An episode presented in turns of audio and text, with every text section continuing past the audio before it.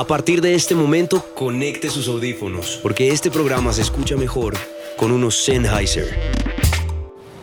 Ya voy, es que El algodón de Estados Unidos viaja por todo el mundo transformándose en jeans. camisetas, sábanas. toallas y driles. Desde la siembra hasta el retail, El algodón es la fibra de la cultura popular. Love My Cotton. Love My Cotton. Cotton USA. Cotton USA. Cotton USA. La X. Y Cotton USA presentan La historia secreta de la música con Alejandro Marín. Episodio 9. El vinilo.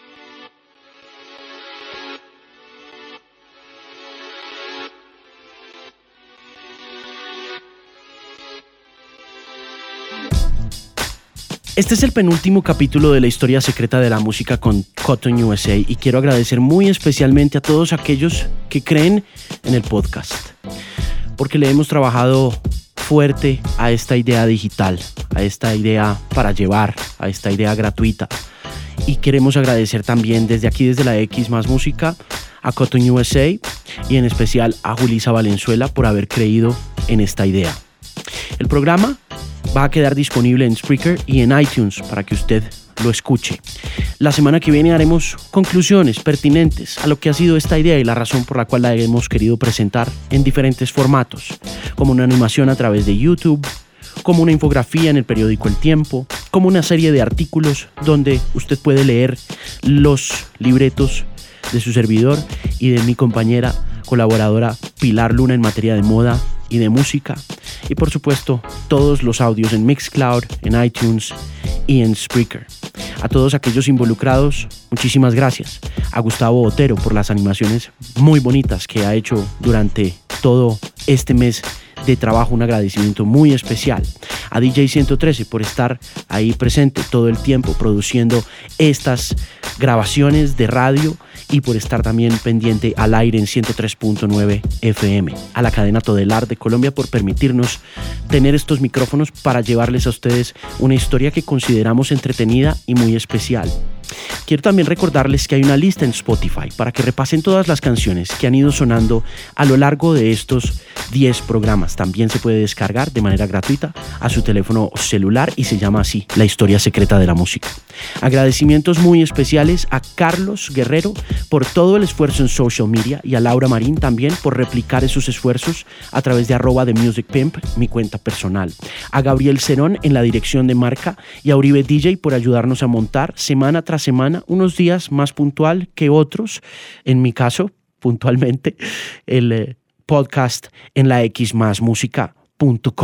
a Julio César Escobar por todos los esfuerzos de producción y de investigación periodística y por habernos conseguido entrevistas maravillosas con figuras que hacen parte esencial de contar esta historia secreta de la música. Ahora sí, vamos cerrando nuestra historia y vamos a hablar hoy del fenómeno del vinilo. Hablar de vinilo es regresar a tiempos donde escuchar música era todo un ritual. La moda, a través de sus ídolos, también ha pasado por momentos memorables que han marcado generaciones y que, de vez en cuando, se quedan grabados para siempre en el espíritu de los más nostálgicos. Hay quienes tienen la teoría de que todo tiempo pasado fue mejor, lo hemos hablado en varias ocasiones en esta serie de programas. Y en materia de moda eso significa resaltar siluetas, momentos, movimientos y prendas icónicas que tienen una fuerza histórica importante y que de alguna manera regresan para enriquecer las tendencias actuales. De hecho, el famoso estilo hipster, mezcla de lo alternativo con elementos retro, tiene mucho que ver con la nostalgia que significa regresar al pasado y recobrar lo más importante para rescatar su esencia. Durante el recorrido de moda que hemos hecho en la historia secreta de la música hemos hablado de varios estilos que marcaron la juventud en cada momento. Sin embargo, dejamos para el final algunos momentos de la moda y la música muy importantes que gracias a su fuerza vuelven a imponerse cada cierto tiempo. Moda retro, que regresa recargada. Lo hemos hablado también en materia de música. Hemos hablado del estilo Beatles, la famosa banda de rock no solo fue un fenómeno musical sin precedentes, sino que en diferentes etapas estéticas se convirtieron en movimientos a imitar. El muy británico estilo mod, abreviatura que proviene de la palabra modern, moderno. Fue parte de su look en sus primeros años, donde con cierta preocupación sartorial usaban chaquetas de corte militar con trajes de influencia italiana, de pantalón estrecho y camisas de algodón, corbatas delgadas y zapatos de punta. Este estilo se impuso entre la primera generación de la posguerra que ya ganaba dinero y lo gastaba en ropa cara, discotecas, música, motos y carros. El estilo mod se fue haciendo cada vez más vistoso y la banda de Liverpool lo inmortalizó sarcásticamente cuando aparecieron en la icónica carátula del disco Sgt. Pepper's Lonely Hearts Club Band, con coloridos atuendos militares que además eran una crítica implícita a la guerra del Vietnam. Este hecho también marcó su cambio de estilo al pasar a un hippie ecléctico lleno de referencias étnicas y de momentos retro que permitían que los jóvenes pudieran participar de la moda gracias a su recurrente búsqueda de ropa en segunda mano, marcada por un rechazo al materialismo imperante. Curiosamente, los Beatles están de moda nuevamente y están de moda en el formato vinilo con uno de los discos más vendidos en ese formato en su momento, Sgt. Pepper's Lonely Hearts Club Band.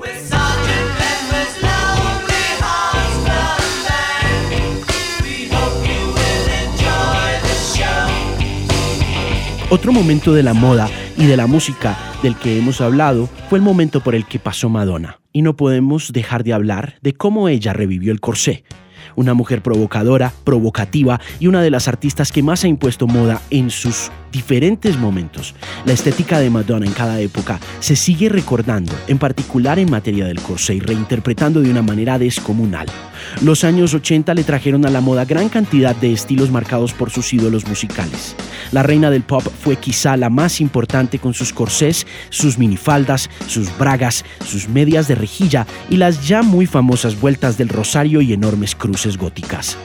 La imagen de Madonna bailando durante su gira Blonde Ambition en 1990 con un corsé con forma de conos del diseñador Jean-Paul Gaultier es inolvidable. Fue tan importante para la moda que las ventas de este estilo de ropa interior fetiche se dispararon. El significado del emblemático diseño, que llevaba un cinturón militar donde históricamente el corsé constriñe era abiertamente una agresiva representación de la silueta femenina llevada a su máxima expresión como un instrumento erótico de emancipación de la mujer y de empoderamiento de su cuerpo. Los ligueros que se veían tenían una función ornamental más que práctica y los conos en el busto hablaban de una prohibición para acceder al espacio de su portadora. Los corsés se volvieron recurrentes en varias épocas y muchos diseñadores los han retomado en diferentes versiones y estilos. La tendencia de mostrar la ropa interior regresa cada cierto tiempo y actualmente la moda la acoge de una manera muy sensual, donde los encajes de algodón y las texturas provenientes de la lencería salen al exterior con un toque mucho más romántico que en su versión inicial cuando era claramente contestatario.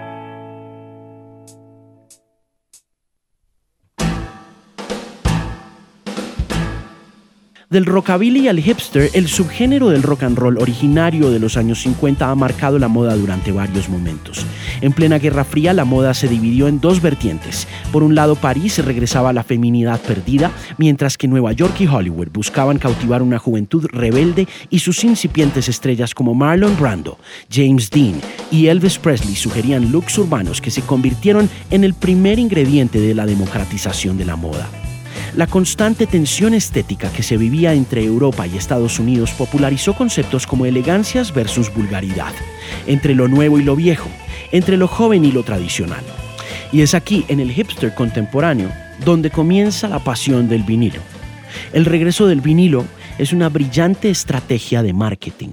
Al igual que la moda, que cada cierto tiempo vuelve y aparece. Y como lo decíamos hace un instante, la historia del hipster aparece en la década de los 40, con una serie de jóvenes blancos de altos estratos y en particular provenientes de Europa y de Asia, muchos de ellos hijos de políticos, como Ahmed y Nesuji Ertegun, quienes llegaron a los Estados Unidos con una colección de 25 mil discos de acetato, todos de artistas de jazz de la década de los 30 y por supuesto comienzos de los 40 inmediatamente después de la Segunda Guerra Mundial. Ahmed y Nesuji Ertegun son claves en el desarrollo de la hipsteridad o del hipsterismo desde la música, porque son los primeros empresarios que se vinculan a la música para verla crecer, para volverla un fenómeno comercial pero para poderlo hacer tienen que verse como negros y tienen que vestirse como negros. Y por esa razón comienza el hipsterismo, porque a estos hombres les decían gatos, tipos, cats, así los llamaban los negros de aquella época. Y para poder que entraran en gracia o cayeran en gracia de los jazzistas del momento, aquellos hombres que estaban en las puertas de los clubes nocturnos que frecuentaban clandestinamente sin que sus papás diplomáticos se dieran cuenta, les decían a esos jazzistas, muchos de ellos bouncers, muchos de ellos jefes de seguridad o guardaespaldas en zonas de tolerancia de la Norteamérica negra, déjalo entrar, que ese gato es chévere. Let him in, he's a hip cat. Y así nació la palabra hipster, llamando a Ahmet y a Nesuji Ertegun hip cats. Por supuesto, estamos en 2016 y el hipster es una figura muy distinta a la figura que era Ahmet Ertegun en aquel momento, pero tiene mucho que ver en el resurgimiento del vinilo. Sin embargo, es importante decirlo desde el principio, el regreso del vinilo es mucho más que un amor por cierto tipo de música en cierto tipo de formato. El regreso del vinilo es una brillante estrategia de marketing y nada más.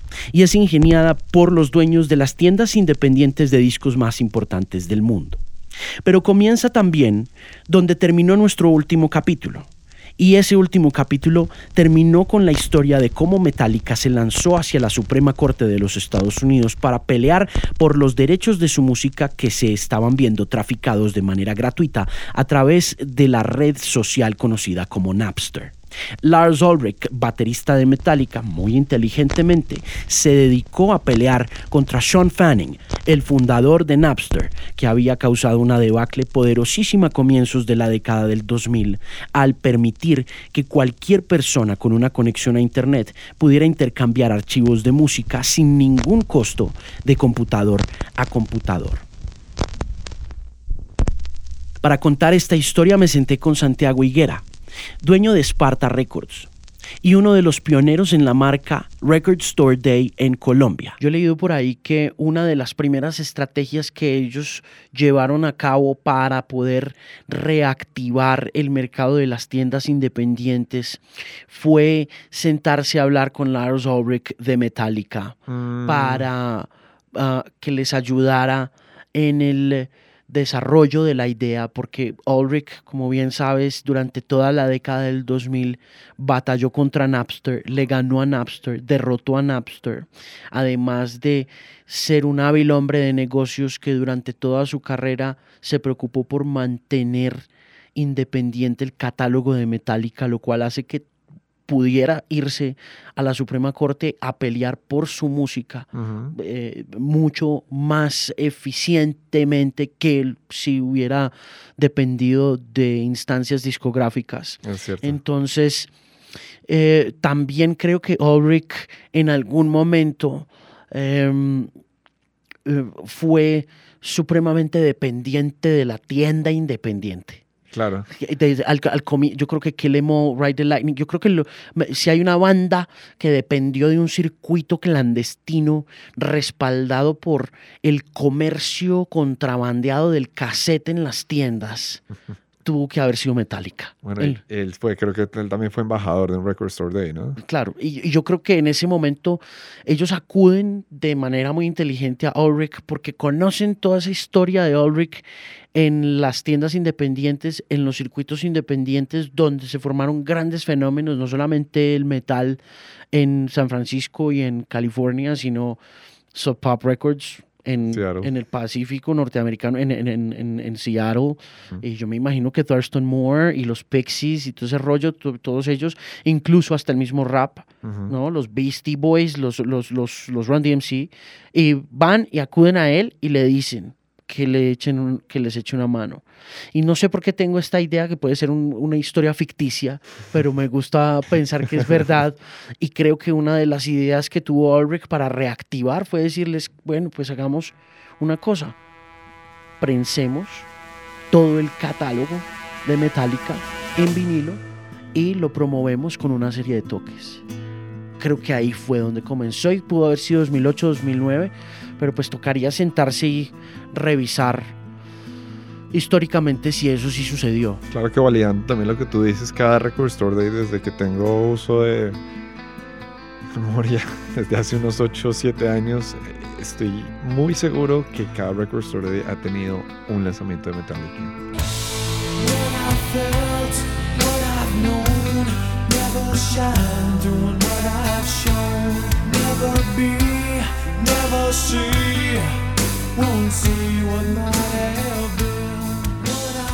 Esa es la historia que tenemos más o menos, que Metallica tuvo algo que ver en cómo se comercializó el LP a finales de la primera década de este nuevo milenio. Pero para tener más certeza, Julio César Escobar, de la X, llamó a uno de los fundadores de Record Store Day, que es el momento donde comienza esta brillante estrategia de marketing que termina en unos números asombrosos en 2015 y en 2016 para el formato vinilo.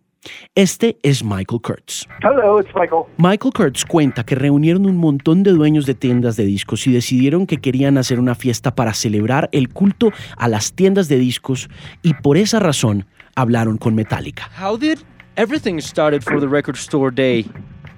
Oh yeah, we we had uh, gathered a bunch of record store owners together and decided that we wanted to throw a big party, celebrate you know the culture of record stores and what we do.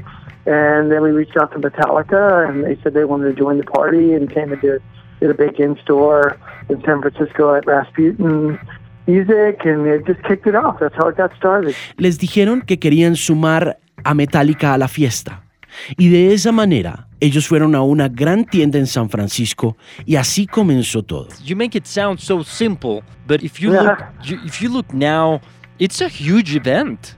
Oh no, it is. It's it's it's celebrated on every continent except for Antarctica. It's I think something like 2,500 stores or 3,000 stores now celebrate it worldwide. Lo cierto es que eso suena muy simple, pero hoy en día Record Store Day, el día de la tienda independiente de discos, es un evento enorme. Es muy grande. Se celebra en todos los continentes excepto en Antártica. Y son entre 25.000 y 30.000 tiendas que lo celebran a nivel mundial. Pero hay que preguntarle a Kurtz por qué decidieron hacerlo y si fue por el amor a la música. Why did you decide decided to do it? Just because you love music? Um, I've always worked in record stores since I was 17. I'm in my 50s now. So it's always been a passion for me. I just, I love it. And when we had a chance to relaunch the vinyl business, um, you know, that's, that was another passion. I've always loved vinyl records. And, um, and in the beginning, we didn't know whether it would work. You know, Metallica was the only band that would listen to us, really. Well, there's a couple other, there's a few others, but not many.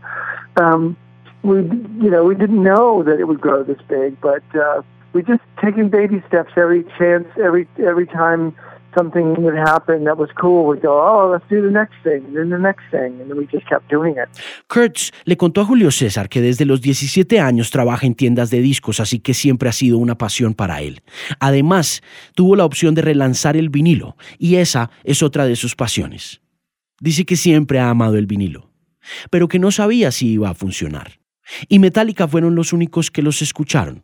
Aunque hubo más, pero no hubo muchos, no sabían que crecería tanto. Comenzaron dando pasos muy pequeños y cada vez que algo bueno sucedía pensaban en lo siguiente y de esa manera, paso a paso, siguieron haciéndolo hasta convertirse en el gran evento que es Record Store Day. Pero sería bueno también preguntarle a Michael Kurtz, cofundador de Record Store Day, en esta historia secreta de la música, por qué y cómo Metallica se involucró con el Record Store Day desde el principio. How and why they get involved with the idea from the beginning? I think they've always been, you know, a down to earth band, um, just really connected to the community, and you know, they're from San Francisco area. Um, so it was easy to speak the same language with them. You know, when we talked about, oh, we want to do something that you know that celebrates the local record store, they're like, oh, we get it, because they all shopped at Rasputin as kids. You know, when they were first starting out. And you know, they're early on when they would put their records out. You know, in Europe, I think every country had a different record label because they were they were an independent band just doing it on their own. So we really could relate and and that's been the case ever since the beginning. And that's I worked with Robert Trujillo, the bass player on the Jocko film, the Jaco Pastorius film, and um, that was just like you know when I hang, hanging out with Robert and talking about music, it was just like you know we were we were back in high school or something or school again. You know, it's so easy to do. And then this year when we did the fundraiser for all the victims in Paris, the live at uh, Bataclan record that Metallica put out, you know, we asked them, "Do you want to do something to to you know help raise funds for the victims, you know, and their families because people move on, they forget that families still need help. Um, and they said, "Oh, absolutely." So it's just very easy to do, and we ended up raising like fifty thousand dollars for the uh, people. So you know, it's just simple. It's just it's just normal. Michael le cuenta a nice Julio people. que ellos son muy aterrizados, que están conectados con la comunidad de discos, de ventas de discos y de tiendas, y que fue bastante fácil hablar el mismo lenguaje con ellos. Les dijeron que querían celebrar las tiendas de discos y dijeron, seguro, lo entendemos, porque ellos de niños compraron discos en dichas tiendas. Y además, al principio de sus carreras, como lo habíamos dicho antes en la conversación con Santiago, fueron independientes y lo hacían absolutamente todo, así que pudieron relacionarse unos a otros. Y ese ha sido el caso desde el principio. Pero ya las cosas han cambiado, de manera que hagamos un repaso por lo que ha sucedido en el mercado del vinilo, en particular en 2015 y 2016. La venta de discos de vinilo ha aumentado en un 32% entre estos dos años, alcanzando su número más importante de ventas desde 1988 ha logrado vender 416 millones de dólares según la revista Fortune en un artículo de la semana pasada. Dichos números superan las ganancias de los servicios de streaming gratuito como Spotify, Deezer y otros. Esos números suman 385 millones de dólares. Sin embargo, debo hacer una aclaración. A pesar de que las ventas de streaming no logran ganarle a las ventas de vinilo en materia gratuita, es decir, por el lado gratuito de los servicios de streaming como Spotify o como YouTube, ese lado donde usted paga su servicio premium sí logra superar ampliamente las ventas de discos de vinilo y de discos compactos en 2015 y 2016, lo cual indica que por más que sintamos que el vinilo está de vuelta, no es tan cierto que vaya a superar en algún momento a los formatos digitales o a los formatos de Internet.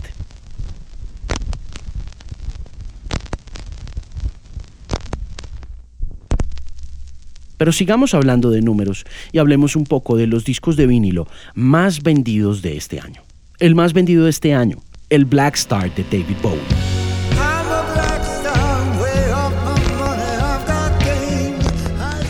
Seguido por Back to Black de Amy Winehouse.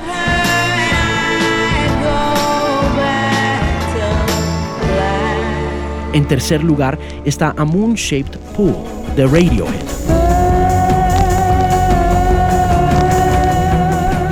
En cuarto lugar está la banda sonora de la película Guardians of the Galaxy.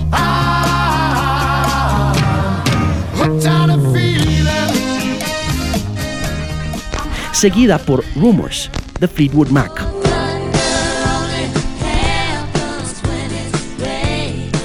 Y los Stone Roses, su álbum debut.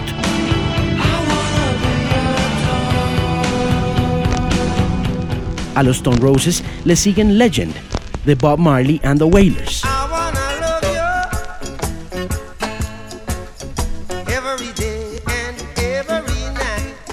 25, el nuevo disco de Adele.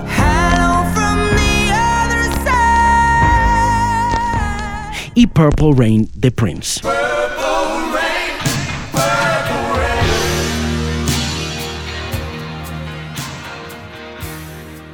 Muy pocos discos en esta lista de los vinilos más vendidos son discos nuevos y todos comparten una característica especial.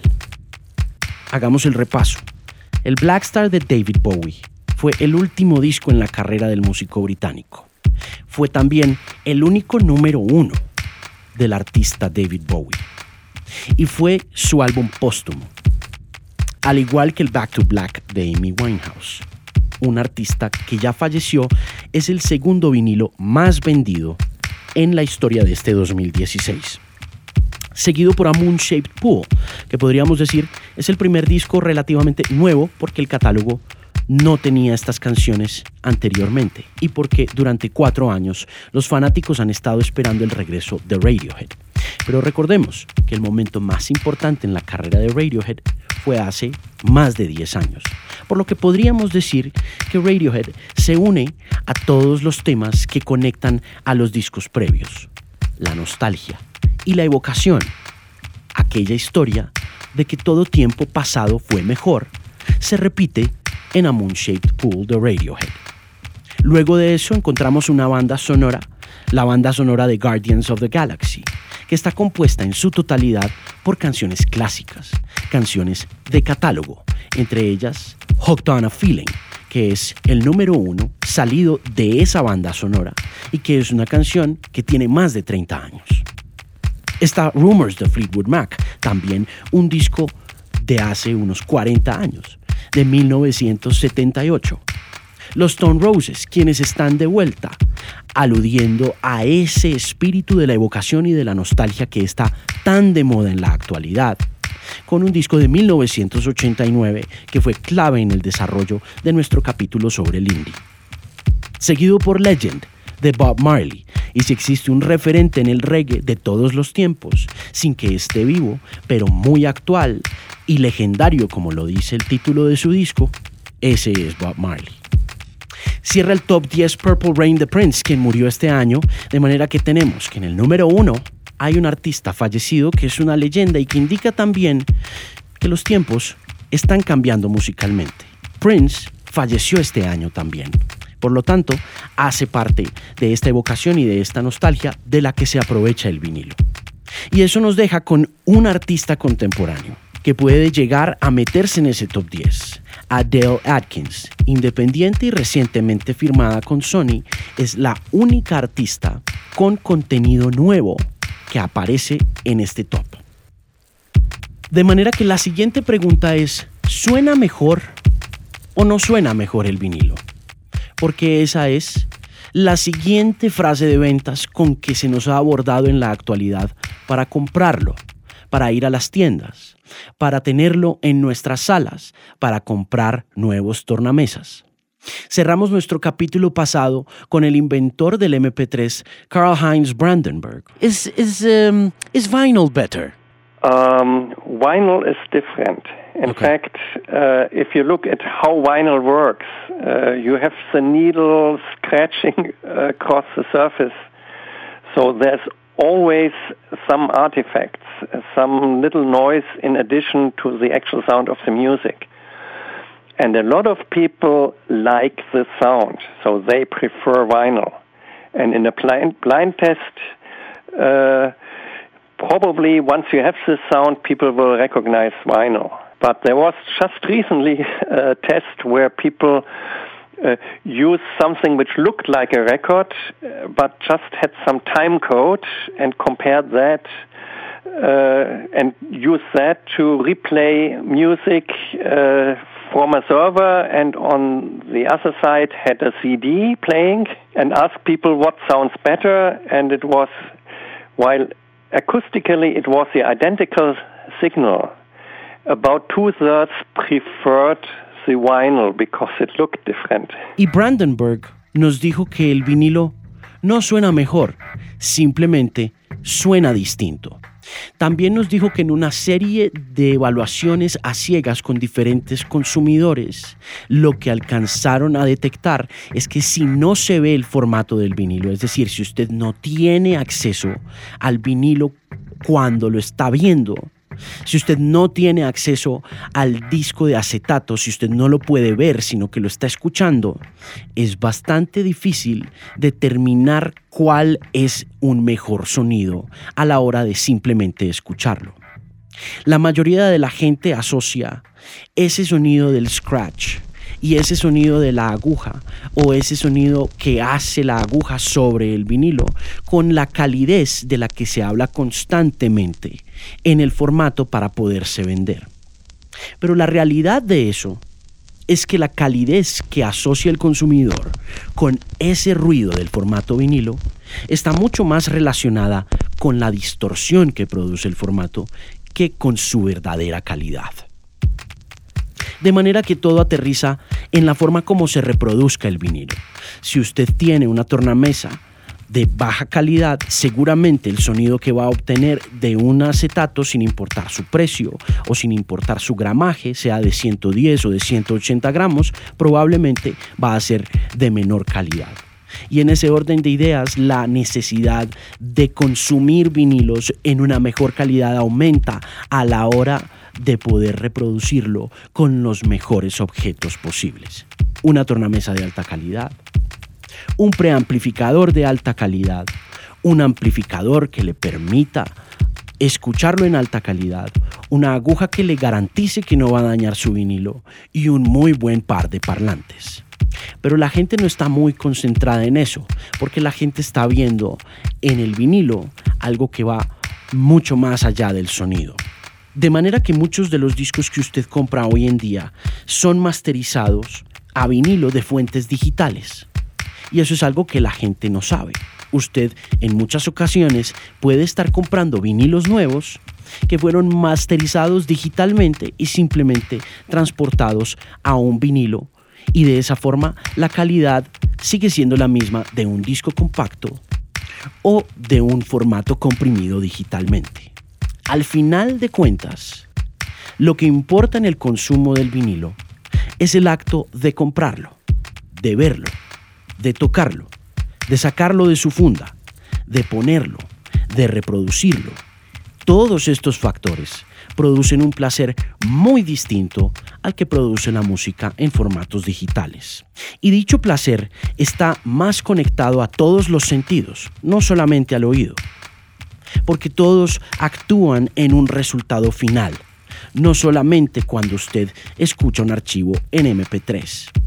De esa forma se ha construido una industria gigantesca y multimillonaria en la pasión de la música, pero gestada desde el olfato, desde el tacto y desde muchos otros sentidos, aprovechando así la moda de lo clásico para vender miles de millones de vinilos. Así que la próxima vez que compre un disco de vinilo, asegúrese qué tanto significa para usted. Asegúrese qué tan importante fue en la adolescencia o qué tan importante es hoy en día. Y por supuesto, escúchelo detenidamente y disfrútelo al máximo. Pero recuerde que todos estamos vendiendo algo. Y en este caso, el vinilo está de moda.